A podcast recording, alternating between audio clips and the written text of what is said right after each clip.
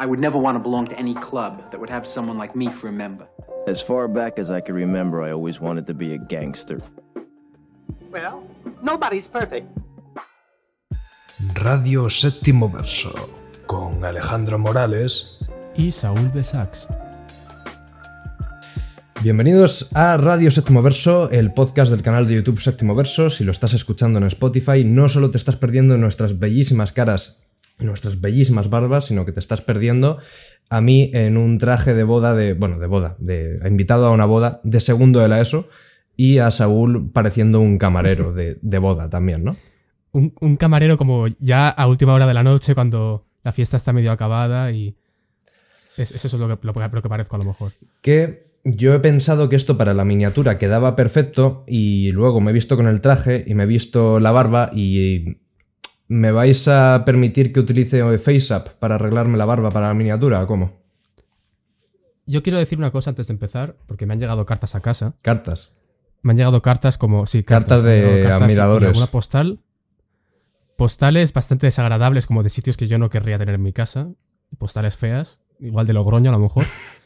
y, diciéndome que, que, tengo mal el plano, como que no se me ve bien la cámara con el micro y tal. Y yo quiero recalcar que mi visión en este podcast es que esto es un podcast y yo estoy en contra del vídeo. Entonces, voy a, yo hago el podcast desde esa sabiduría, ¿vale? Entonces, si alguien se quiere quejar por mi imagen, que escriba a Alejandro, no a mí. Ay, yo me disculpo por la indecencia de Saúl. Y también, pues, me disculpo por la barba, siempre lo siento, es que me apetece dejármela, pero soy malísimo. Saúl. Pero bueno, vamos a empezar. ¿Cómo estás, Alejandro? Estoy embutido, totalmente embutido. Me he levantado una hora antes de lo que debería porque no sabía si iba a tener que llamar a los bomberos para ponerme este traje. Repito, es... ¿Pero crees que vas a poder respirar todo el podcast con esa corbata tan afilada? Escucha, escucha, que yo eh, no me he podido poner el botón de, de, arriba del cuello. Lo que pasa es que he apretado tanto la corbata que no se nota que el botón no está abrochado. Por consiguiente, si, veis que me pongo morado a lo largo del podcast, ya sabéis el motivo. Una cosa, sí se nota, ¿eh? se nota. Ah, bueno, en cualquier caso, hemos venido para hablar de No Time to Die. Suena mucho mejor en inglés. Sin tiempo para morir, de James Bond. Eh, hostia, ¿cómo que hostia? ¿No te lo has visto? Ah, pensaba que íbamos a hablar de, de, de No Time... Time, la película de, de Ryan Reynolds. Time, ¿la has visto? Ay, qué dolor de muelas. Estoy un poco, estoy un poco tonto hoy, ¿no? Eh, no, la he visto, la he visto. La he visto. La gente no confía en mí, pero la he visto. Hay, hay tontos todos los días. No, era así. No, no era así. Vale. No, he quedado muy bien diciendo hay tontos todos los días como primera frase. en cualquier caso, ¿qué tal la promesa que hiciste, Saúl, de verte todas las películas de James Bond? A ver, a ver. Te las has visto dos veces todas, ¿no? Es verdad que dije. Es verdad que dije que iba a ver las 25 películas. Es 27. También la gente es que no tiene, la gente no tiene en cuenta algunas cositas como que, por ejemplo, es que ha estallado un volcán. es que esta semana ha estallado un volcán. Y evidentemente yo tenía el streaming puesto todo el día y eso me dificulta a mí ver películas. Entonces, ¿he visto todas las películas? No, pero ha estallado un volcán. Ha estallado un volcán que, te ha pillado muy de cerca, ¿no? Claro, a mí me ha pillado pues trabajando, pues viendo el volcán todo el día. Imagínate. es que... dos, dos streamings, dos cámaras y haciendo un poco como realización en mi cabeza. Es decir. Entonces, no he visto todas las películas, pero. Es decir, que los últimos dos días te hiciste una maratón de las de Daniel Craig y ya. Puede ser, puede ser que me diera cuenta hace dos días de que no había visto ninguna y que, que el podcast era el sábado. Puede ser. También se podría decir que eh, eh, ayer, viernes, que fue el día que, fui a ver la película para hablar hoy, podría decirse que vi tres películas el mismo día. Podría decirse porque a lo mejor pues me faltaban tres por ver. Entonces me, vi las dos últimas, la, de Skyfall y Spectre. Spectre me pilló a mediodía. Entonces me iba a echar una siesta. La siesta fue. Pero no pude echarme una siesta porque tenía que ir a, ver No Time to Dime. O sea que se podría decir que me quedé sin tiempo para dormir. bueno, esto es un podcast sin spoilers de Sin Tiempo para Morir y vamos a empezar a comentarla. ¿Qué tal la experiencia de cine? Aparte de que seguramente la viste con un poco de... como la experiencia Dune, ¿no? Por así decirlo. La primera hora sí está. Claro, igual, igual se hizo abrumador, ¿no? Como eh, siete horas de James Bond en, un día igual se me hizo un poco pesado. Eh, la verdad es que es una pena porque es vine de ver las de Sam Méndez y ver una película de Sam Méndez y luego ver una película en la que no está Sam, Sam Méndez es, es como un tipo que está en una fiesta y nadie sabe que está en la fiesta, pero cuando se va de la fiesta es como que todo se vuelve aburrido, lento y insustancial. Esto es un poco lo que ha pasado con James Bond, me parece a mí. Bueno, Entonces, mi experiencia no fue mala. El ruido estaba tan alto en la sala que, que se- el altavoz como que rebotaba. Yo creo que he perdido hasta audición. y, y te pediría, por favor, que dejáramos de hacer podcast con música de Hans Zimmer. Porque a mí esto me está afectando personalmente. Hans Zimmer es un poco pillín, ¿eh? Porque eh, me he percatado de cómo ha reutilizado, cómo ha reciclado música del Caballero Oscuro para la película, ¿eh? Lo tengo por aquí. Si fuera solo de Caballero Oscuro. Lo tengo por aquí apuntado. Eh, la canción I'll Be Right Back, si la ponéis en el minuto 1.25 vais a escuchar El Caballero Oscuro. Os lo juro. Ay, que me jodes la rima. Bueno. ¿Y tu experiencia cómo fue en, el cine? Eh, Eh, mi experiencia fue tensa. Fue, no porque la película fuera demasiado tensa, sino porque había un hombre que no paraba de toser eh, justo detrás mía. Entonces la, la sala entera estaba como un Hostia. poco... mm. Pero, pero bueno, va un poco- de eso va la película, ¿no? Al final. La verdad es que sí, pero no, no digamos quizás cuál es el, el plan malévolo del malo, malvado o maloso. Que. No digamos de qué va la película, pero solo digamos que si ves el videoclip de la canción de la película que se estrenó hace un año, ves toda la película. Por ejemplo, ¿no? También. Por ejemplo, solo vamos a decir eso solo. Pero puede que no lo hayan visto. Entonces, habrá que controlarse. Eh, sí que tengo que decir que yo, en cuanto a trama, no me he enterado de cuál era la motivación del malo, ¿eh? Bueno, es que yo creo que no se ha enterado a nadie. O sea, yo creo que nos ha enterado primero el director Mm, y luego los guionistas. Eh, luego hablamos en detalle Sí. de la dirección y del guion, pero hay como un- hay una sensación extraña en esta película, como de incomprensión general. Pero podemos hacer un ranking de las de Daniel Craig, ahora que las tienes fresquitas. A ver si coincidimos. Venga, y además vamos a hacer un ranking y voy a soltar, porque la semana pasada me metí en un embrollo, me metí en, en un charco y dije, eh, insinué tal vez que las películas de James Bond no tienen una evolución dramática real. Y caga- la Y- cagaste a base de bien. Lejos, lejos de arrepentirme, voy a, per- voy a insistir en, en el asunto. Ah, Entonces, vamos a hacer un ranking ah, y de paso eh, voy a, a sacar, digamos, los temas fundamentales de cada película, si te parece. de acuerdo. Y así hacemos un poco de análisis sin hacer spoilers. Vale, pues empieza tú con el ranking y luego la orden. Skyfall, La primera, ¿vale? No Time to Die.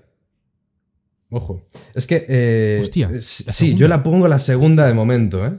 Pero quizás no esté siendo objetivo del todo. Porque verás, eh, mucha gente pondría Casino Royale como la primera.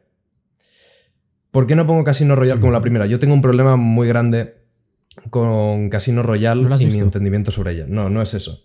Eh, mi problema es que hay eh, aproximadamente 14 horas de metraje dedicadas a una partida de póker y yo no sé cómo funciona el póker.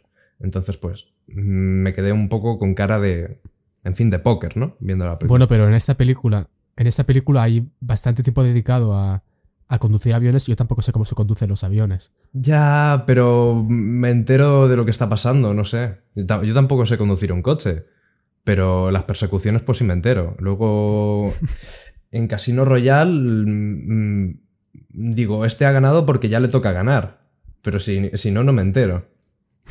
Luego, Spectre me parece que está muy cerca de ser purria y Quantum of Solace es la, la purria más absoluta que- que he visto en bastante tiempo.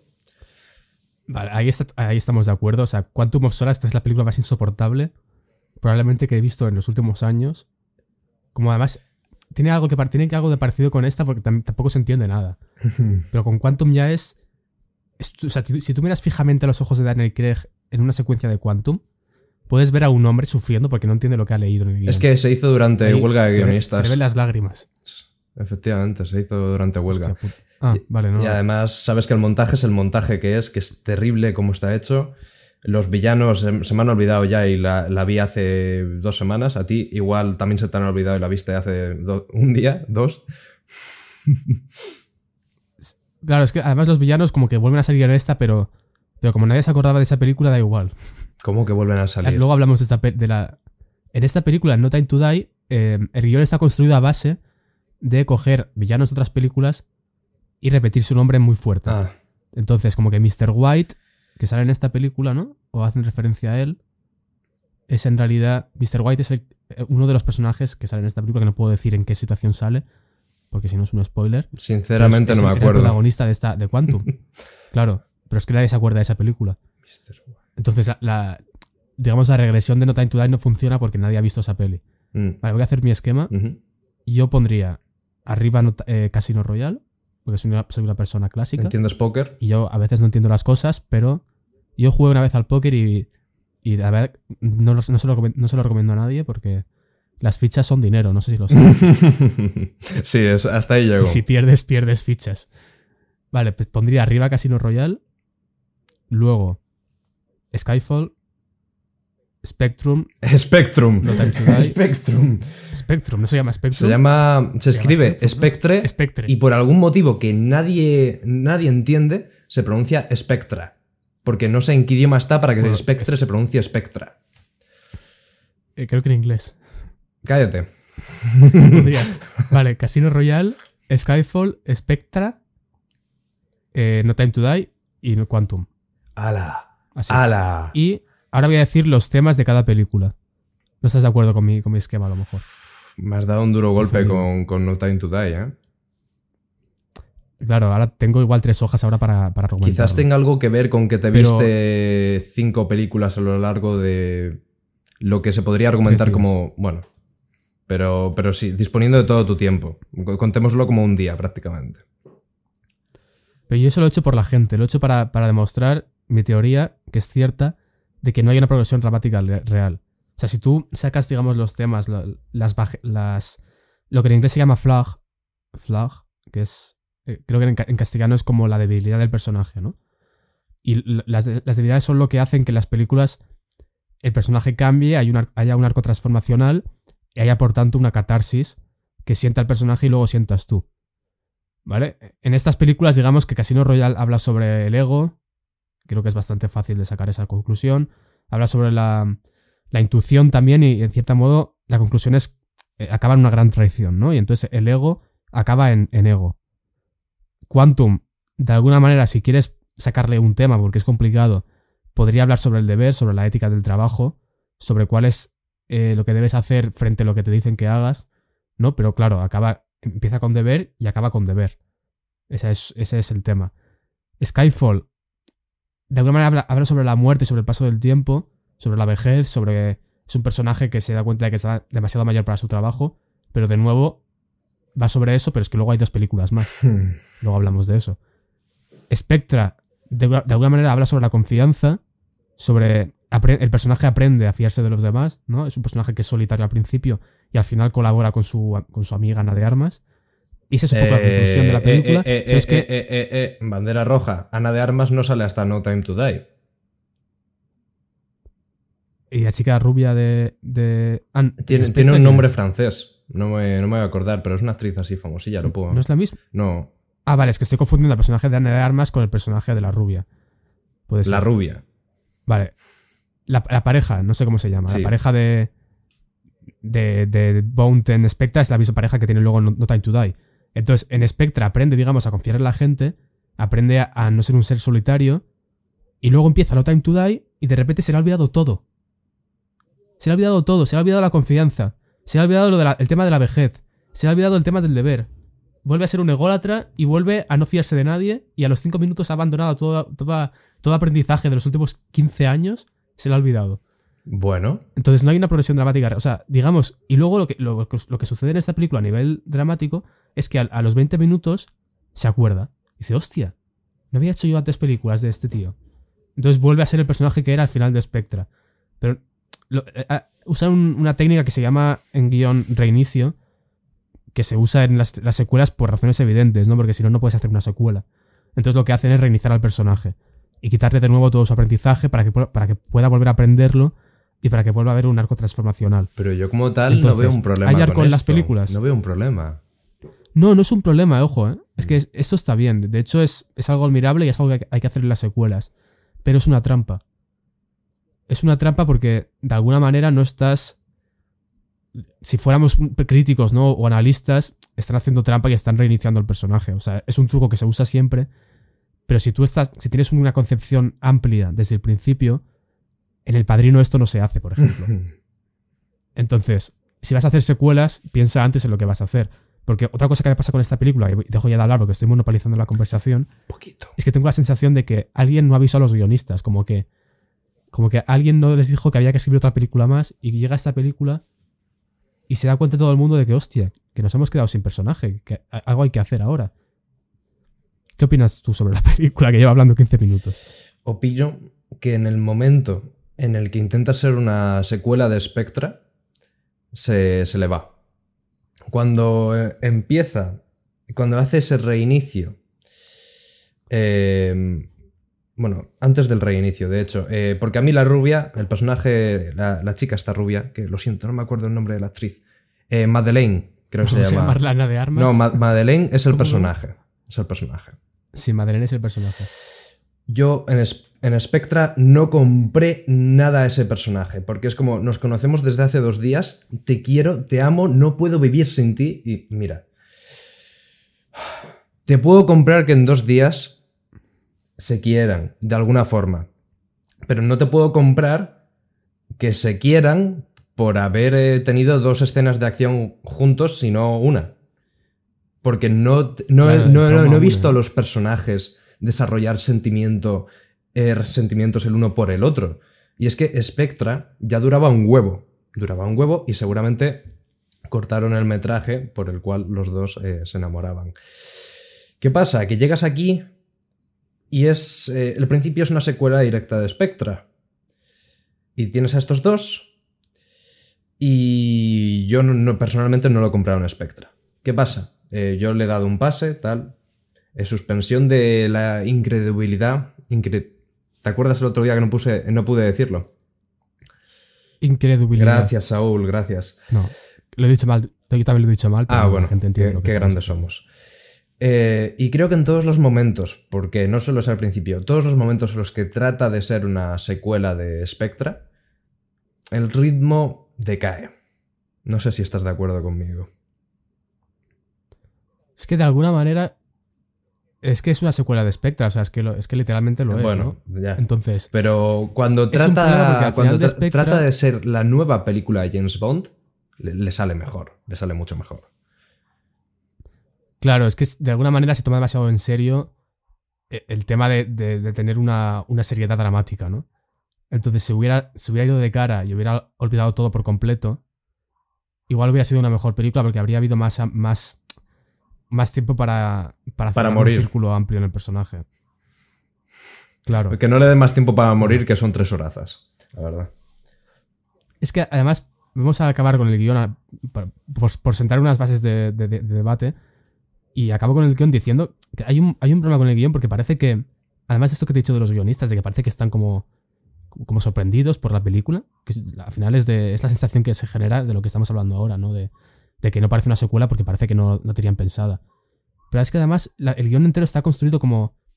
Está, todo está conducido con los personajes diciendo cosas que van a hacer. Como a lo mejor media hora de la película es solo los personajes diciendo, vamos a hacer esto, hay que matar a este tipo, alguien ha visto a este chico, alguien sabe dónde está este.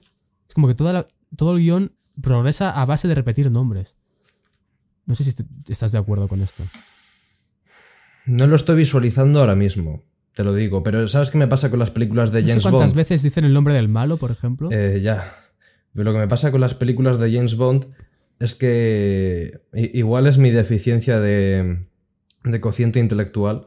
Es que pasan cosas, pero yo no relaciono el todo de porque hemos pasado de aquí a aquí, porque ahora estamos persiguiendo a este tío, porque ahora estamos, ¿sabes, no?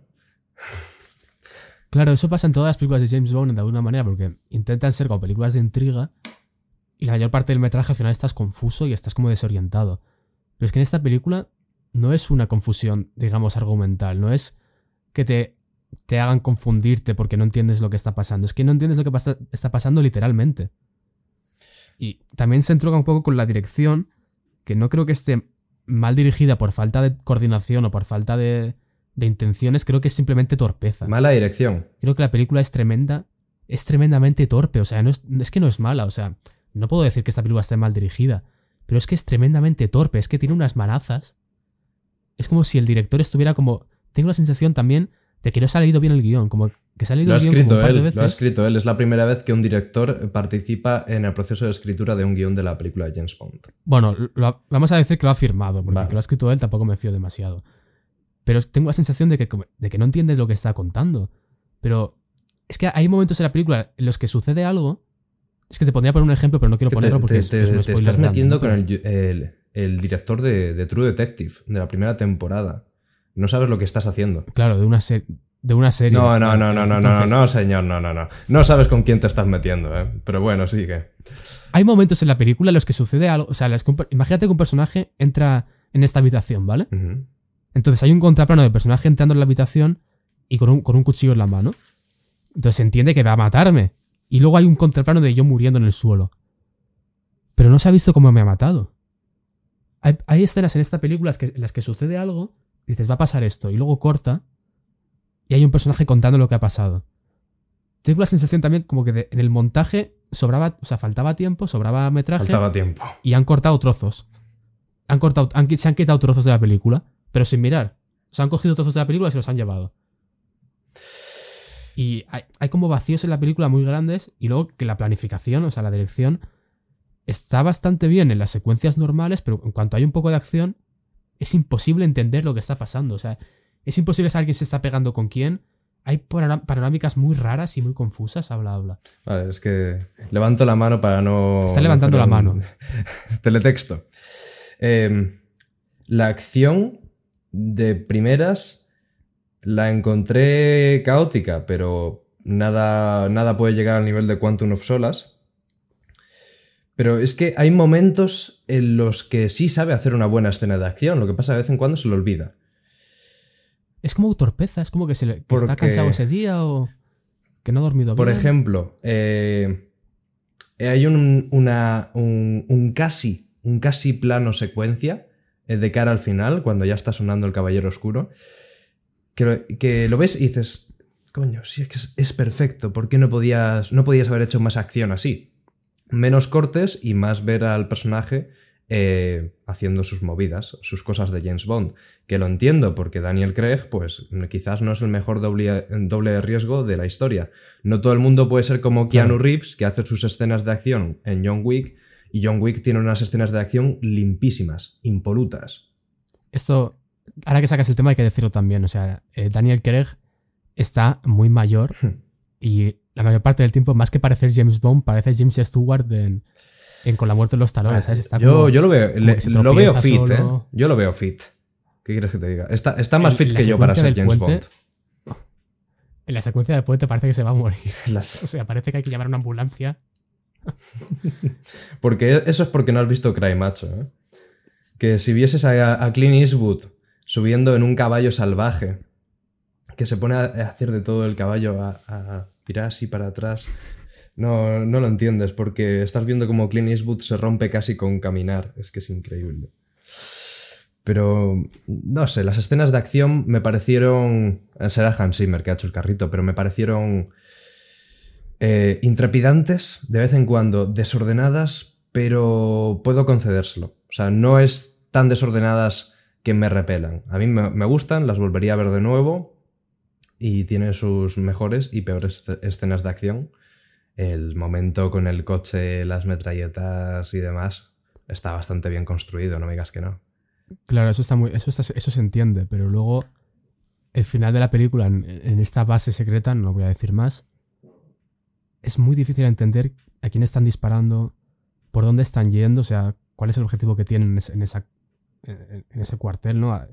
¿Qué quieren? O sea, es que no entiendo qué quieren. ¿Por qué están disparando? ¿A, a dónde van? Sí, se es centra. pasa, se- la película se centra demasiado en darle una despedida al James Bond de Daniel Craig y al final se. Fíjate lo, lo que te digo. No funciona cuando trata de ser una secuela de Spectra. Funciona mejor cuando trata de ser la película. la nueva película de James Bond. Y ahora estoy diciendo que se olvida de que es la nueva película de James Bond para pasar a ser la despedida de James Bond. Claro, es que en el fondo es que es, las tres cosas, ¿no? Mm. Entonces es inevitable que antes o después florezcan esas tres cosas. Que al final, como despedida, Y- di- eh, por lo menos me, me firmas que está bastante bien. Yo. A ver, No, no te digo que llorase, yo no lloro en un cine desde 2014 o con ninguna película, aunque quisiera. Es ya, eso es un poco triste, Claro. ¿no? Un poco durito. Igual es la corbata que te, te aprieta tanto que no puedes expresar sentimientos. Y, pero la amiga con la que fui me dijo que, que sí estaba llorando. Eh, yo no me di cuenta de que estaba llorando, soy un mal amigo. Eh, Yo fui solo. oh, oh, nadie se dio cuenta de que estabas llorando. Wow, qué duro. Pero estoy muy feliz con, con la despedida que le han hecho. Y nada, hacer vuestras apuestas de, de si tiene tiempo al final para morirse o, o no le da. Es que ya hemos dicho, le, falta un poco de metraje, igual no le da tiempo. Claro, a ver, yo creo que es una buena despedida para el, personaje, a lo mejor. Creo que el personaje al final, de- o sea, a mitad de la película se da cuenta de que ha hecho películas antes, que es lo que, Mm. lo que comentaba antes. Y sí que hay un. Puedes ver un cambio entre lo que era al principio en Casino Royale y lo que es ahora. Ahora bien, creo que una buena despedida tiene que ser una buena película. Mm. Y no creo que esta película sea. eh, se asemeje a una buena película. Que es muchas cosas, pero no creo que sea una buena película. No como, la, no como lo era por lo menos Casino Royale. Mm. Ahí tengo que ser un poco más crítico, ¿no? Aunque no me guste. Vale, cosas que tengas que decir. Yo te, te iba a decir, ¿eh? te iba a decir eh, que me la veré de nuevo, porque a mí me ha gustado mucho y la veré con el prisma de intentar sacarle fallos, porque te juro que yo no he visto tanta cosa. Igual es el, la emoción que me daba ver la película, porque yo el miércoles, por ejemplo, estaba, estaba que no cagaba con el hecho de que se iba a estrenar la última de James Bond. Em, y luego ya se me pasó un poco la emoción, pero la vi de nuevo, estaba emocionado, tal. Me lo pasé como un niño, a mí me gustó mucho, se me pasaron voladas y me enamoró el cómo, cómo despidieron a- al personaje. Aunque también te digo, la, la- estropearon un poco la despedida del personaje porque tú has visto lo que te ponen al final de los créditos. Evidentemente me quedé a ver los créditos. Tengo cosas que hacer ya por la Te lo indico yo, esto no es ¿Qué spoiler. pone? James Bond regresará. Claro, pero eso lo ponen siempre. Pero no hay contrato. O sea, no va a regresar. No, no, no, no, no. Él no va a regresar. Lo que pasa que están diciendo es que ya, ya se está haciendo el casting del próximo James Bond. Bueno, el casting no, pero me entiendes, se está buscando ya el próximo James Bond. Sí, y también hay teorías de que va a ser una chica y... No, no, no.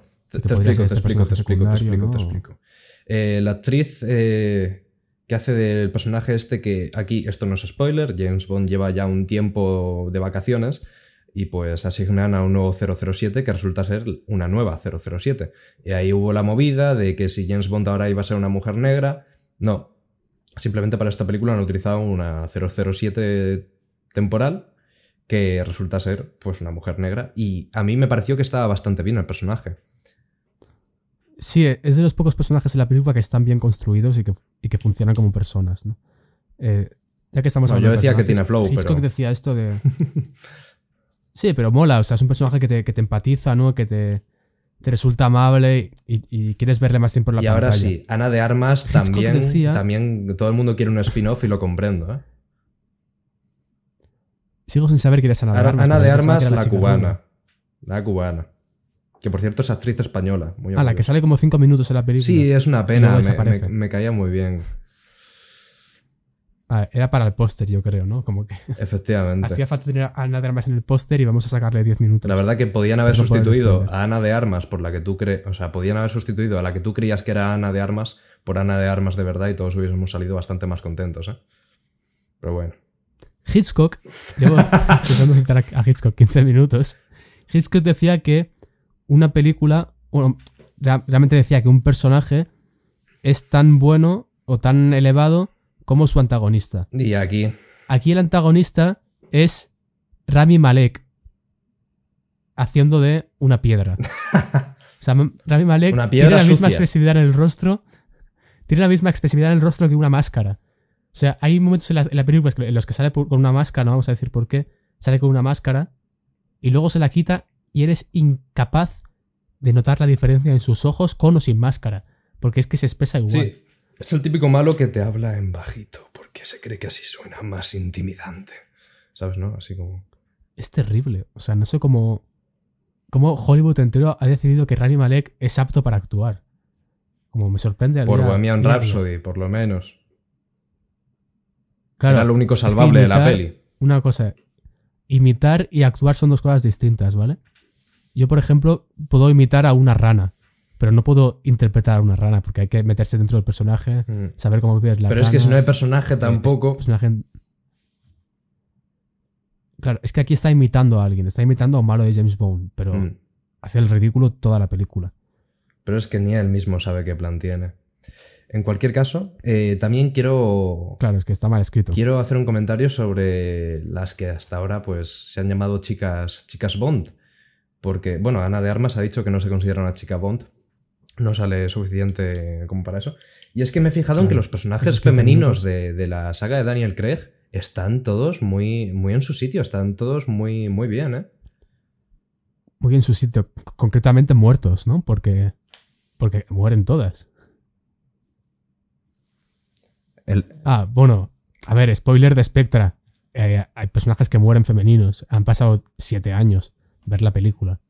Literalmente, Saúl acaba de decir que os jodan, ¿eh? Un podcast sin spoiler, no, no, no, que os jodan. A ver, spoilers de No Time to Die. Y todo el mundo sabe que las películas de James Bond, ¿no? Las películas, las chicas suelen acabar muertas. No, no, En las pues, antiguas no, sí en las antiguas no. no suelen acabar muertas. En las antiguas Ah, lo que es pasa es que lo Craig, mismo ¿no? a la percepción del día de hoy acaban violadas por James Bond, que es, otro- es otra movida. Eh, el mismo director de esta, eh, Kenji Fukuna, no voy a intentar pronunciar el nombre, es muy otaku. Es el director de It. No, no, no, no, ese es Andy Muschietti. Muschietti, me acuerdo. Hostia, ¿y qué ha hecho en It este? Porque he visto su. Pues mira, te lo, Pues te- lo lo digo en un momento. No, no, no, no lo corto. no. Lo Vamos tengo preparado. Sin nombre, del Google. 2009, película mexicana, thriller, Jen, eh, no voy a pronunciarlo, Jen Arra, no sé. Otra bastante buena con... Ah, está Michael Fassbender, qué guay. Luego True Detective, que ya por eso nos tenemos que arrodillar todos ante él. Y Beast Bueno, of, sí, the- está- está bien escrita. of No Nation con Idris Elba. Y aparte de eso, la miniserie Maniac, que la tengo muy recomendada.